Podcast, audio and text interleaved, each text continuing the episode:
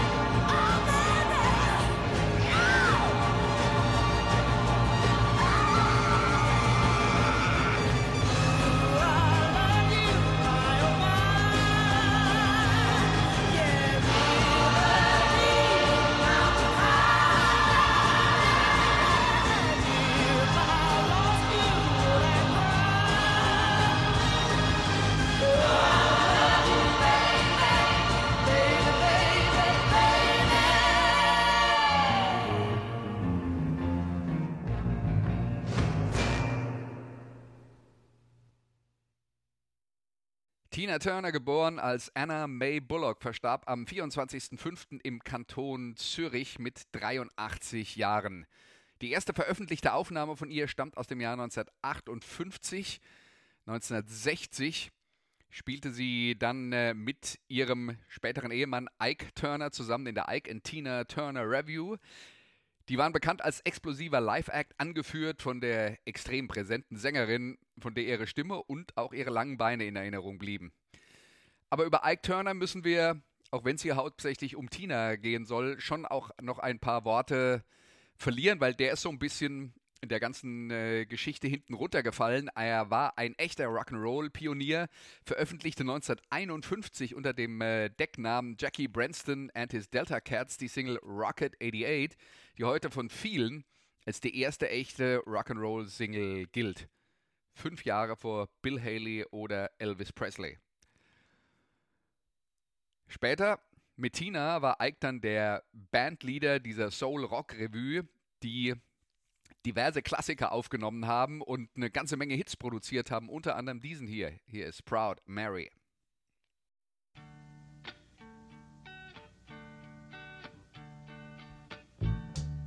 You know, every now and then I think you might like to hear something from us nice and easy. But there's just one thing, you see, we never ever do nothing nice and easy. We always do it nice and rough. And we're gonna take the beginning of this song and do it easy. But then we're gonna do the finish rough. It's the way we do Proud Mary.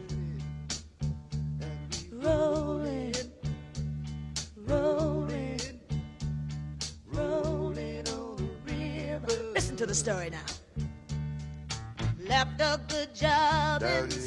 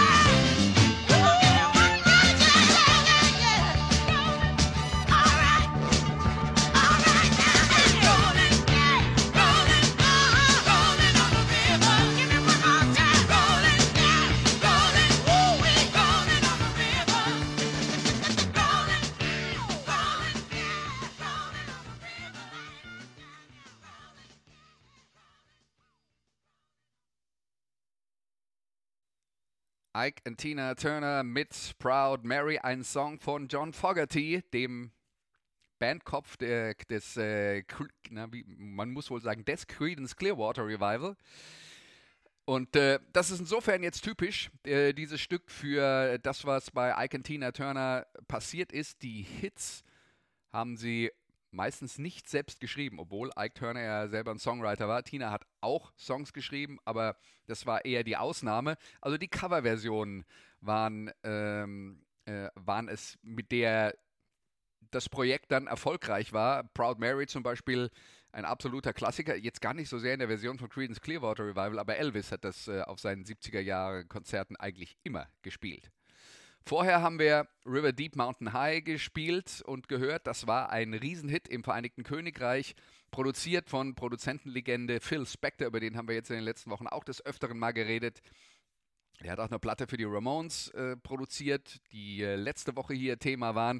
Dieser Wall of Sound, diese Mauer an Sound, die den äh, Zuhörer quasi erschlägt, aber die besonders gut in Monoradios funktioniert hatte. Äh, das war die große Spezialität von äh, Phil Spector, der übrigens den Song River Deep Mountain High auch selber geschrieben hat. Tina also insgesamt eher Interpretin als Songschreiberin, aber ihre wandlungsfähige Stimme gab dem ganzen Projekt halt viele Möglichkeiten und Proud Mary mit seinem langsamen, ruhigen Anfangsteil und dann der Rock-Explosion hinterher, äh, dafür war die gemacht. Ne? Und ähm, Ike und Tina Turner waren schon auch Grenzgänger. Das war vom, vom Setup her eine klassische Soul-Revue, aber da war ganz viel Rock reingemixt. Das heißt, die hatten auch die Option, über das traditionelle schwarze Soul-Publikum auch äh, viel weißes Publikum äh, anzusprechen. Und äh, ein typisches Beispiel dafür ist das hier, ganz bekannt in Deutschland. Hier ist Nutbush City Limits.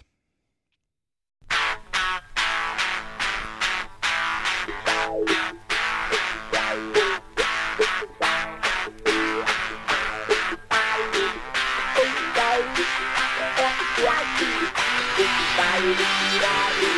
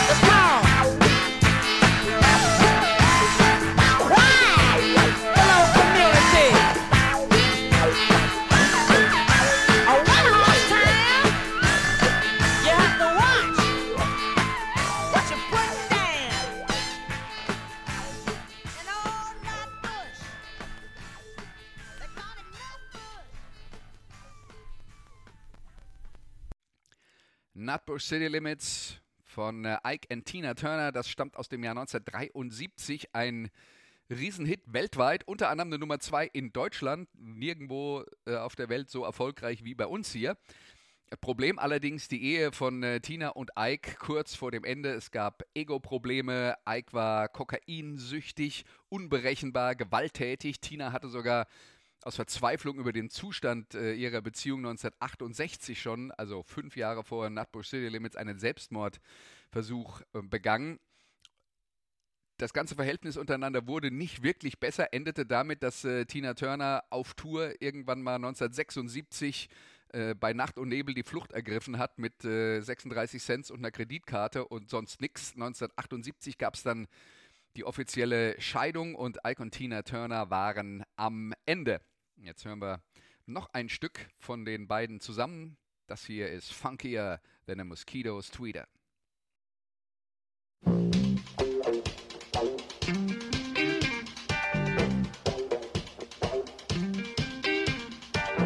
You're nothing but a dirty, dirty old man.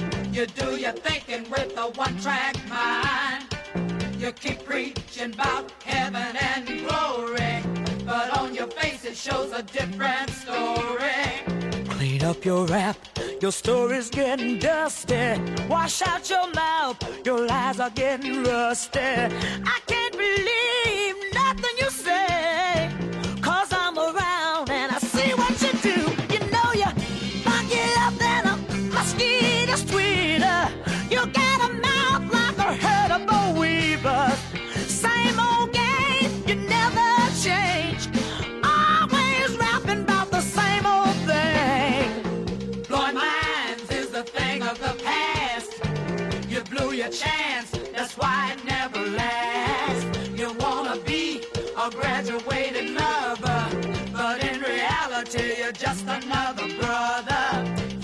slick, but you can stand a little greasing.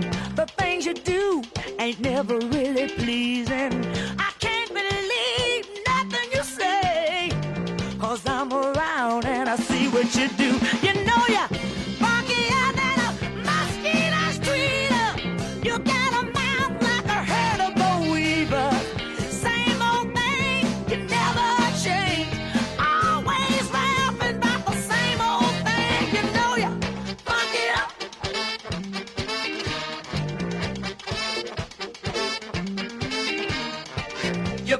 Up on a big stool.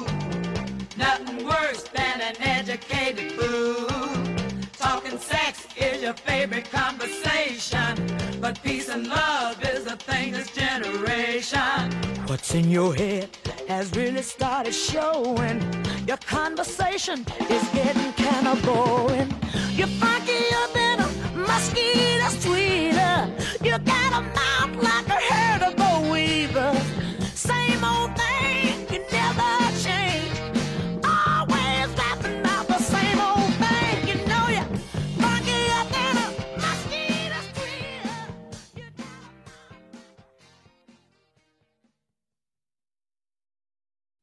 funkier than a Mosquito's Tweeter von Ike und Tina Turner, der Song geschrieben von Tinas Schwester Aline. Das war ähm, zuerst veröffentlicht worden auf der B-Seite von Proud Mary, ist etwas, was die funkigste Seite von Ike und Tina Turner präsentiert und textlich eine Abrechnung mit einem Mann, der ganz viele schlechte Seiten hat, passt vielleicht ganz gut zum Ende der schwierigen Beziehung von Ike und Tina. Von diesem Stück gibt es übrigens äh, diverse Coverversionen. Die bekannteste ist von äh, Jazzsängerin und Bürgerrechtsaktivistin Nina Simone.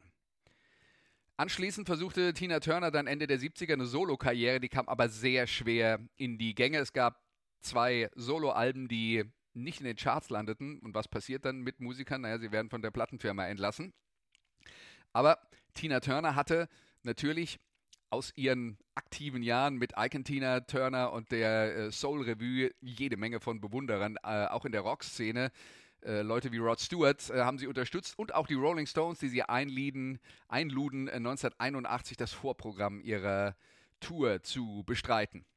Dazu gab es in dieser Zeit diverse Projekte, zum Beispiel, und das war dann so ein entscheidender Wendepunkt mit der englischen Synthie-Pop-Band Heaven 17, die selbst eine ganze Reihe von Hits Mitte der 80er Jahre haben sollten, zu dem Zeitpunkt aber noch gar nicht so bekannt waren. Aber die hatten zusätzlich zu ihren Synthie-Pop-Veröffentlichungen auch ein Nebenprojekt mit Soul-Covers, das nannte sich dann BEF. Äh, BEF die Abkürzung und äh, Tina Turner war da eben auch vertreten mit einem Song der Temptations und das ist Ball of Confusion.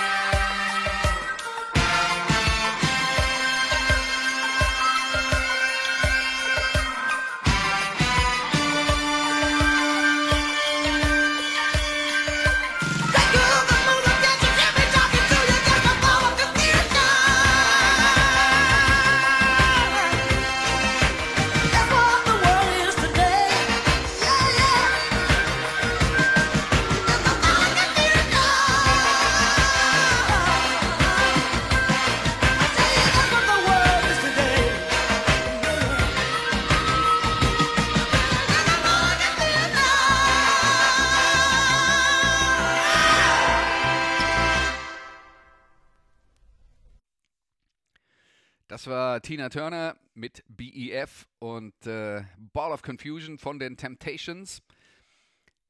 Typisch, weil wir jetzt hier ein komplett verändertes Soundbild sehen. Man merkt, dass das produziert ist von einer Synthie-Pop-Band, äh, dass äh, der Sound halt viel klinischer und ähm, weniger organisch ist, als das in den äh, 70er Jahren äh, der Fall war. Das war halt der Übergang von Gitarrenmusik zu Synthesizer-Musik, was ja bis heute neben, nebeneinander her existiert.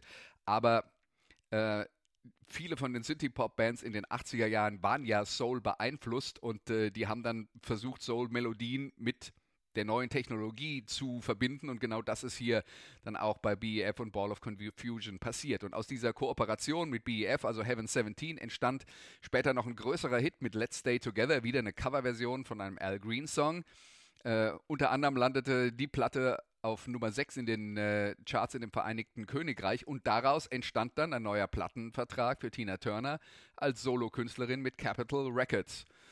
Und das war dann der Ausgangspunkt für eines der spektakulärsten Comebacks der Rock'n'Roll-Geschichte. Private Dancer, das Album veröffentlicht 1984, wurde ihr erfolgreichstes überhaupt, verkaufte weltweit 10 Millionen Platten, äh, bescherte ihr ihre einzige US-Nummer 1-Single mit What's Love Got to Do With It und in Deutschland beschert es ihr ihr treuestes Publikum. Alle späteren Alben landeten ganz hoch in den Charts, mindestens Nummer 3.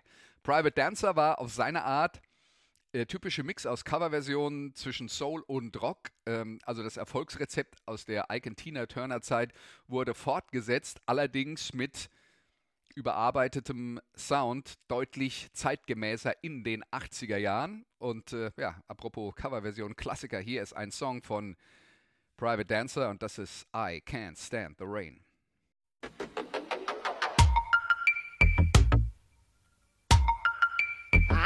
Can't stand the rain against my window,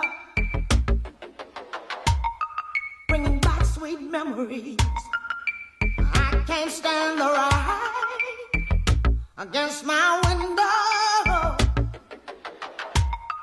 cause he ain't here with me.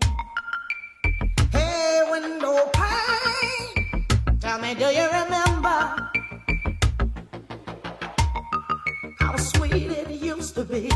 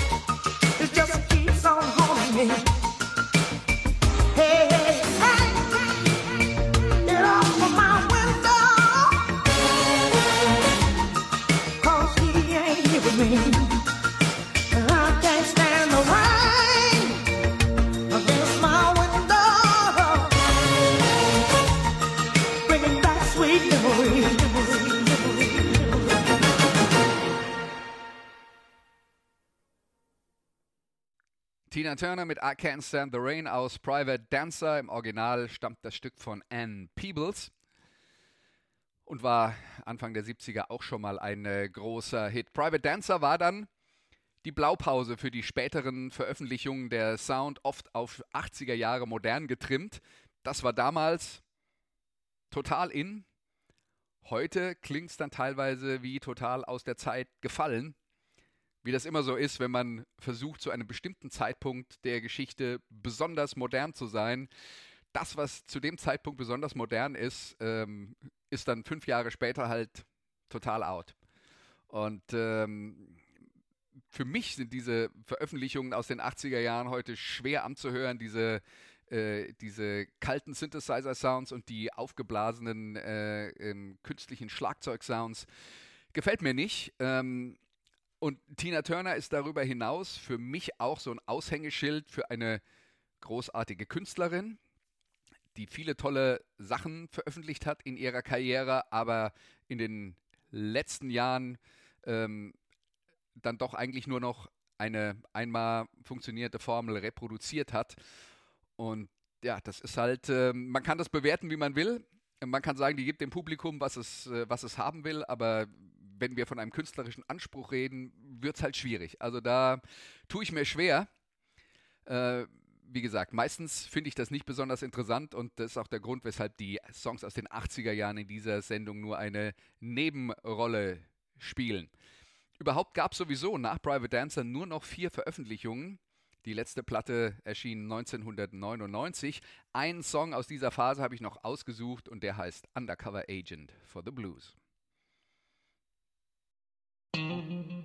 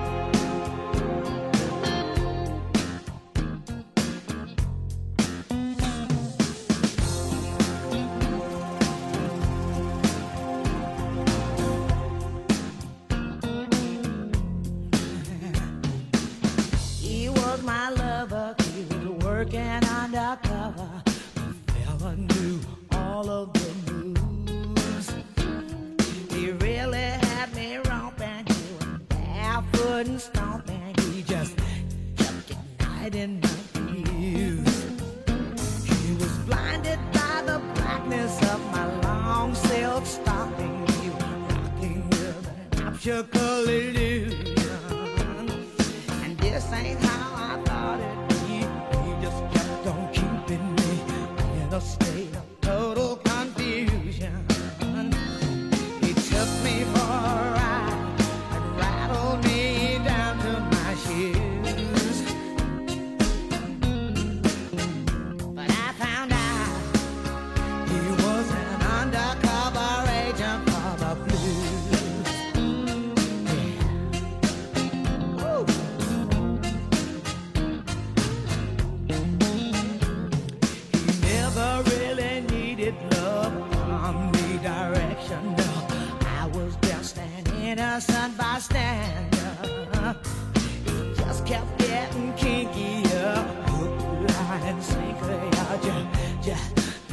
too hot to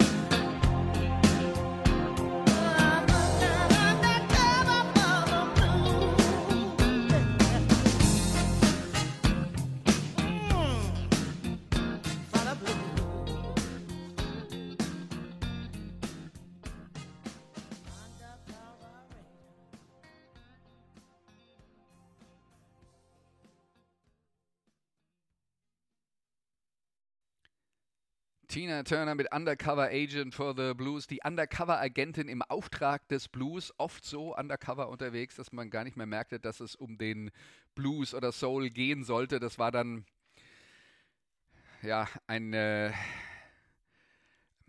sagen wir mal, eine Musikmixtur, die sich äh, nur noch nach dem kleinsten gemeinsamen Nenner orientierte und Undercover Agent for the Blues ist das so zumindest so ein bisschen eine kleine Ausnahme. Es gibt andere Künstler, die in dieser Zeit äh, in diese Falle getappt sind, aus meiner Sicht. Phil Collins zum Beispiel, der mit Genesis in den 70er Jahren tatsächlich auch innovative Musik veröffentlicht hat. Das war auch einer, der hatte eine Erfolgsformel gefunden in den 80er Jahren und die dann halt immer wieder reproduziert. Mich persönlich interessiert das nicht, soll nicht heißen, dass es euch nicht gefallen darf. Ist natürlich vollkommen okay. Tina Turner selbst war dann ab 1986 mit dem deutschen Musikmanager Erwin Bach liiert. Nach 27 Jahren heirateten die beiden dann tatsächlich 2013. Aber Tina Turner hatte seit äh, circa 15 Jahren mit großen gesundheitlichen Problemen zu kämpfen. Nierenprobleme, sie brauchte Dialyse, hatte einen Schlaganfall und ließ sich kaum noch in der Öffentlichkeit blicken. Die letzte Platte, wie gesagt, 1999, da ist also gar nichts äh, Neues passiert. Es gab 2009 nochmal Konzerte und ansonsten Funkstille. Und Ende Mai dann die Todesnachricht. Weltstar Tina, es gab Kondolenznachrichten von König Charles, von Barack Obama, von Bill Clinton und von Joe Biden. Nur als Beispiel und um zu zeigen, wie populär und bedeutend diese Künstlerin war. Sie bleibt in Erinnerung für ihre Stimme und ihre Performance und die Musik bleibt uns natürlich auch, wie immer. Und das war Musikradio 360 für diese Woche. Macht's gut. Bis bald.